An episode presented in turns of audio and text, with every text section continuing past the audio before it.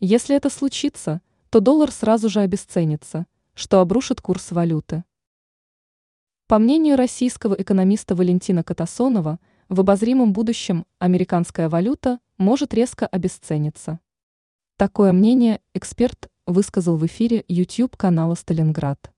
Об этом сообщает иодита.ру. Что обрушит доллар? Как рассказал Катасонов, причиной обрушения доллара может стать возвращение к золотому стандарту.